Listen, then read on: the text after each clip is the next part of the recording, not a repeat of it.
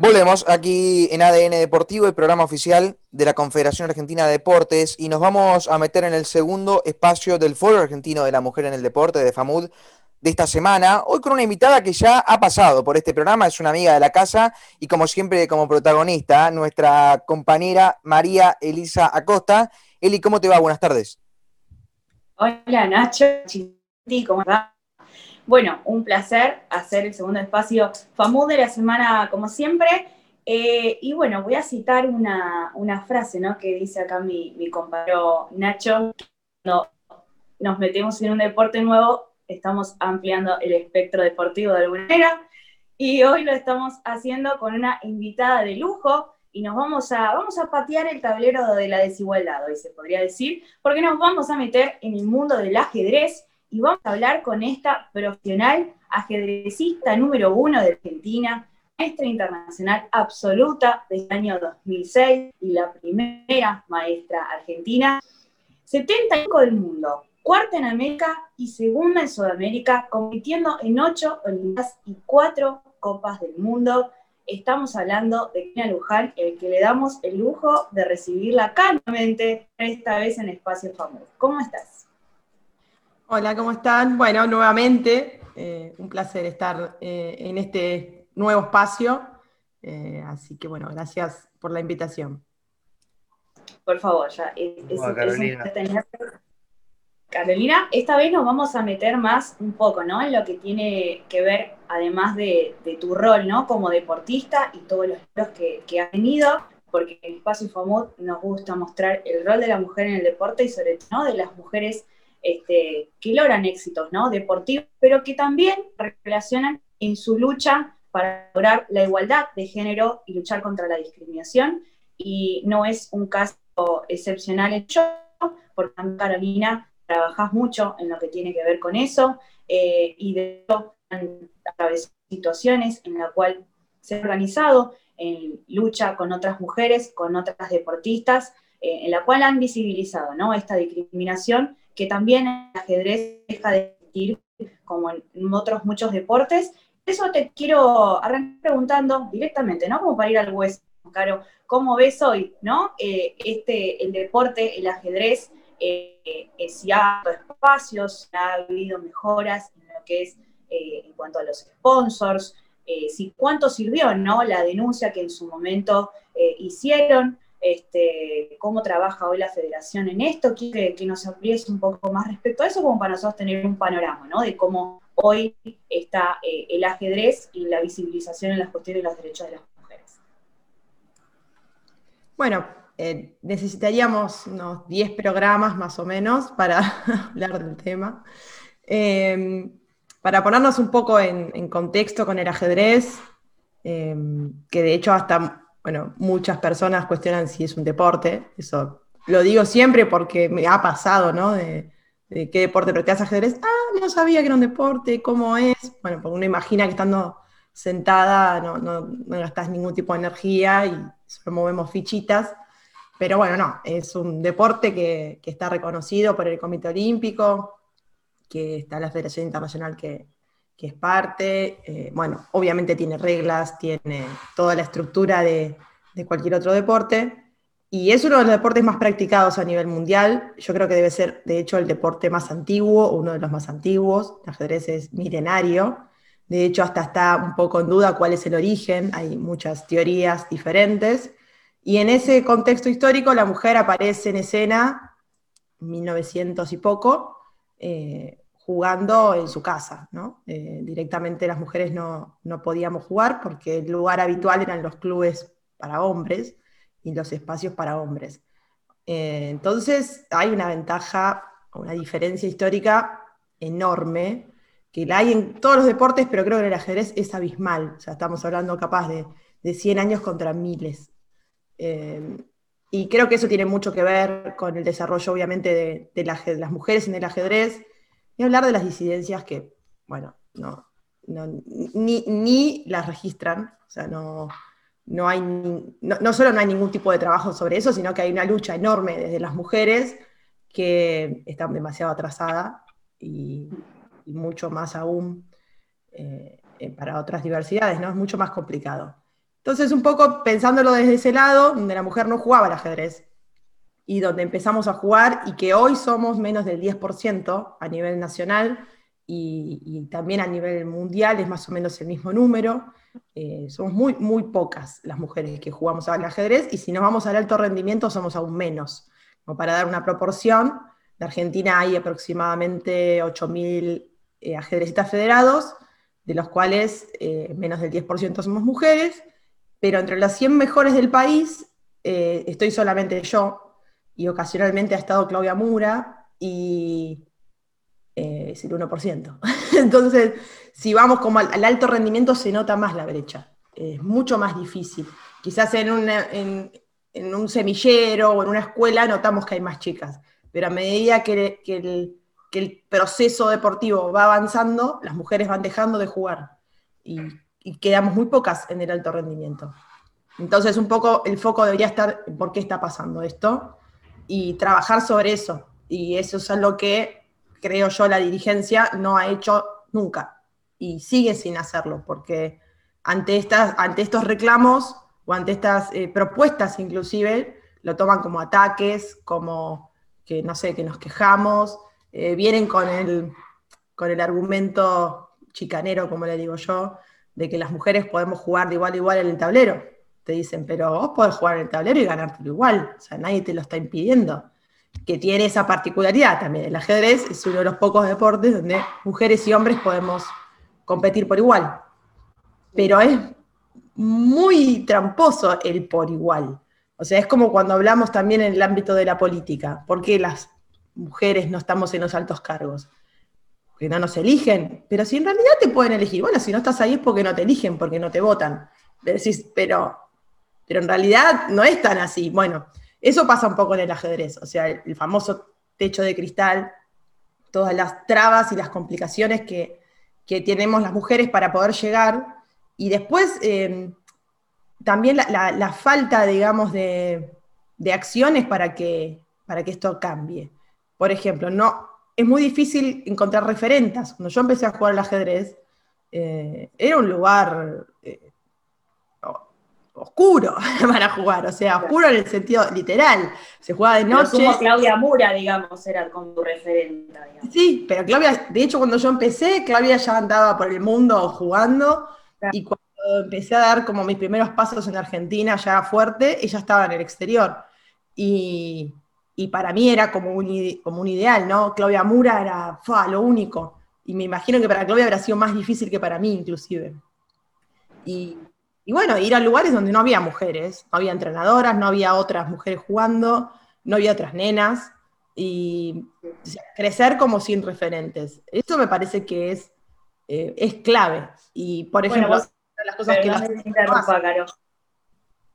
pero hace, hace poco nos decía, este, charlábamos con, con Karina, la directora nacional de eh, femenino, ella nos contaba, hacía esto que haces vos también, de la falta de referentes y de cuán importante es eso también, ¿no? por el hecho de también decir, bueno, el día de mañana, cuando un deporte querés que crezca o que más mujeres se acerquen, eh, de esto de que pueda crecer, ¿no? Y puedan tener, digamos, referentes en, qué basarse.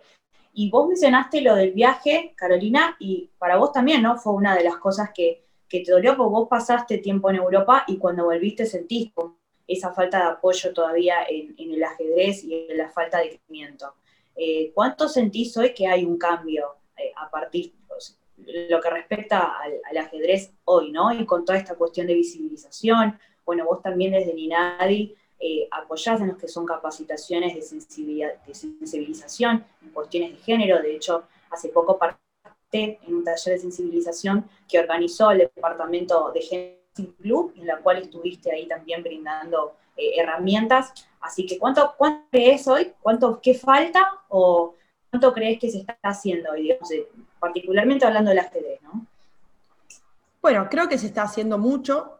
Eh, quizás no desde todo, no todos los actores eh, estamos haciendo el máximo esfuerzo posible. En cuanto al ajedrez, bueno, vos decías lo de los viajes, lamentablemente, tanto Claudia como yo hicimos nuestros títulos en el exterior. En Argentina no tenés apoyo y acá es, eh, lo abro para, para, todos, ¿no? Eh, los pibes tampoco tienen apoyo, no es que, uy, a los varones este, están forrados y les dan todo y las mujeres nada.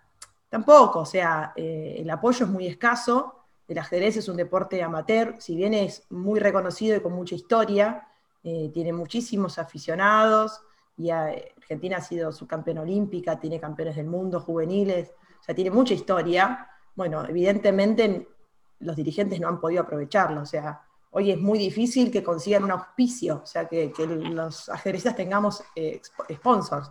Y uno se plantea, bueno, entonces, ¿para qué, ¿para qué están básicamente? Si no pueden organizar. No sé, el campeonato argentino femenino no se hizo el año pasado, y de hecho, después del conflicto, llamativamente, eh, ninguna de nosotras fue convocada por la federación para participar de ningún evento. O sea, no solo charlar y resolver el conflicto, que estaría muy bueno, eh, sino que, por ejemplo, no sé, organizar entrenamientos, e invitarnos, y, organizar principalmente cosas en conjunto con las juventudes, para que esto cambie, o sea, y que las, las chicas entiendan de que de que lamentablemente esto siempre fue así. Claudia tiene, no quiero decir su edad así muy al pero más o menos 50 años, yo tengo 35, y, pasó lo mismo. O sea, la vida de Claudia y la mía son muy similares. Entonces, si a nosotras nos costó tanto llegar a, donde estamos y seguir en este camino, no queremos que le cueste lo mismo eh, a, las, chicas, a las que vienen eh, siguiendo nuestros pasos y que obviamente querrán ganarnos y estaría bueno y sería lo más natural y me encantaría realmente que, aparezcan jóvenes que, nos superen. Entonces creo que hay que hacer un trabajo muy fuerte desde ese lado, y no solo las mujeres, sino que estaría bueno que, nos acompañen eh, eh, los, varones también, ¿no? Eh, en, este, en este sentido, porque lo que estamos buscando es igualdad. Nosotras no queremos sacarle nada a nadie, o sea, queremos lo que nos corresponde y que sea equitativo. Y Carolina, cuando la, la, olla hierve, ¿no? Y este trato desigual o la falta de apoyo o esto de la falta de becas se siente. Y nosotros acá hablamos, ¿no? Con varios deportistas también, en la cual, ¿cómo hacen para congeniar, ¿no? O que eh, no influya en su rendimiento deportivo esto de tener que concentrarse también ¿no? en, cuestionar ciertos derechos o estos reclamos y sin que influya ¿no? en, lo profesional o que de alguna manera puedan concentrarse también en el entrenamiento y en la competición. ¿no? ¿Cómo se logra esto en tu caso? Bueno, eso es, un punto de debate con muchos colegas, de hecho. Eh, de, che, ¿nos metemos o no? Eh, ¿Saltamos o no? O sea, porque la injusticia es constante, no es que, bueno, hemos tenido como periodos más o menos buenos, que capaz que algún grupo de dirigentes impulsa o te escuchan, a veces por, convicción, a veces por demagogia, pero dicen, bueno, sí, hagámoslo, pero siempre es muy irregular, o sea, si hacen algo como bueno, por ejemplo, largo un entrenamiento, bueno, dura dos meses y se terminó, y no, no seguimos entrenando. Eh, hacen un torneo y chao, muere ahí. No es que hay un proceso, un seguimiento, no, no hay algo constante. Acá es todo a los ponchazos. O sea, un poco pasa en el deporte argentino, ¿no? Esto del talento y la garra y le vamos para adelante y vamos. Pero te cuesta el doble eh, llegar de esa manera. Entonces, eh, creo que va un poco también por la personalidad de cada uno. O sea, yo soy de saltar. O sea, en la, escuela eh, hacía lo mismo, voy por la calle, veo algo que me parece que no, me meto. Y, bueno, obviamente en mi, ámbito y lo que me apasiona, no lo puedo evitar. A veces intento, digo, no, bueno, para, en esta no me voy a meter, porque después tengo mil quilombos y. Claro, Y nada, es eso, gastas energía y tiempo y, te amargás y, y después cuando probablemente incluso ganás esa pelea o esa batalla, eh, decís, pero ¿valió la pena? O sea, tanto, no sé, los tipos siguen ahí y vos tenés que jugar un torneo, ¿no? Y venís de, estar meses discutiendo por algo que podría haber sido muy sencillo, porque las discusiones cuando hablamos, a ver, la gente nos imagina delirios, ¿no? De, estamos reclamando, no sé, que nos paguen un pasaje para ir a representar al país, que no, nos den no, a las mujeres y a los varones, eh, que busquen un sponsor para todos, para todos, ¿no? Para algunos, o sea, no estamos pidiendo cosas, eh, otro planeta, creo yo, cuando hablamos en el ámbito deportivo. Carolina, perdón, porque sí, el tiempo es muy tirano acá en ADN, sobre todo los jueves.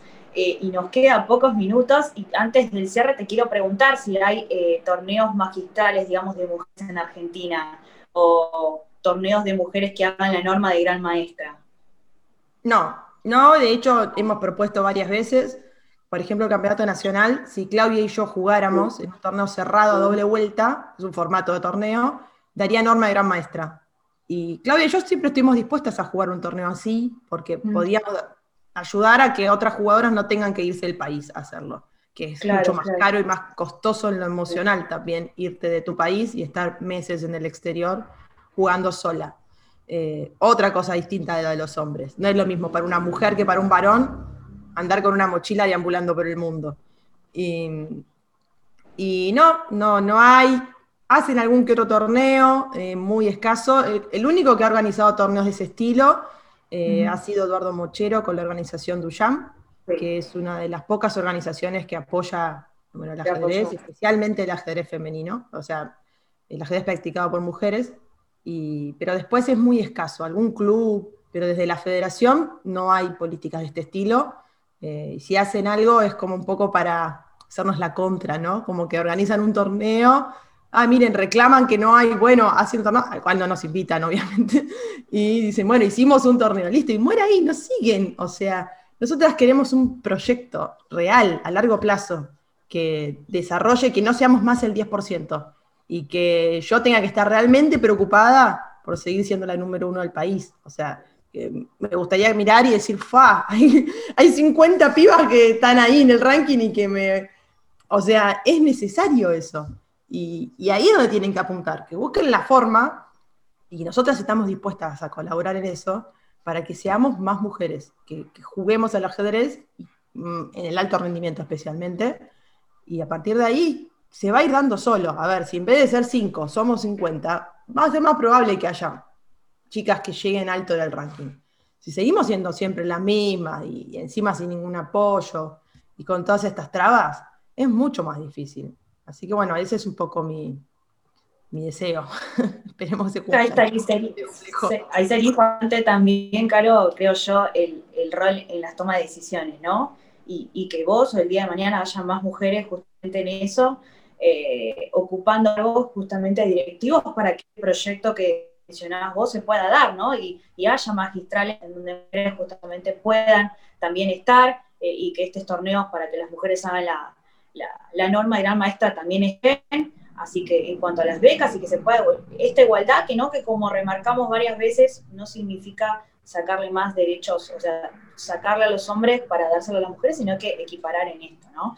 Y el, lenguaje del ajedrez también es, el ajedrez es un lenguaje a mí, y bueno, fue cortita esta entrevista, pero no por eso productiva, y creo que tocamos puntos fundamentales, y por eso te agradezco, Caro, nuevamente que hayas estado acá eh, en, ADN, en Espacio FAMUD, y hayas eh, podido dar, ¿no? Transmitir lo que hace falta y desde lo que acá de Espacio FAMUD podamos contar para hacer y para apoyar que este deporte pueda seguir creciendo. Así que desde acá, como siempre, eh, estamos predispuestas a, brindar las herramientas que hagan falta, ¿sí?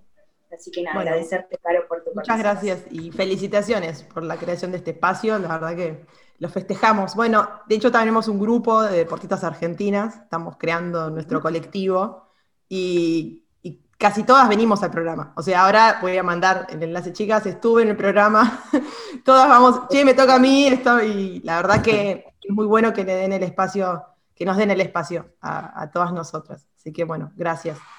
Todos sí, gracias. En algún momento seguramente por ahí saquemos también a otras de las jugadoras, no hay problema. Este, este, espacio está abierto para eso. Chao, Caro. Gracias. Gracias, Caro. Chao. Bien, Eli, ha pasado un nuevo espacio FAMUD, eh, el segundo esta semana, seguramente ya el próximo martes nos volveremos a reencontrar. Un abrazo grande. ¿eh? Una ráfaga. Adiós, chicos, gracias. Hasta luego. Bien, ha pasado el segundo espacio FAMUD. Nosotros nos vamos a la pausa rapidito porque a la vuelta Leniani y Montalbetti tienen mucho para contarnos.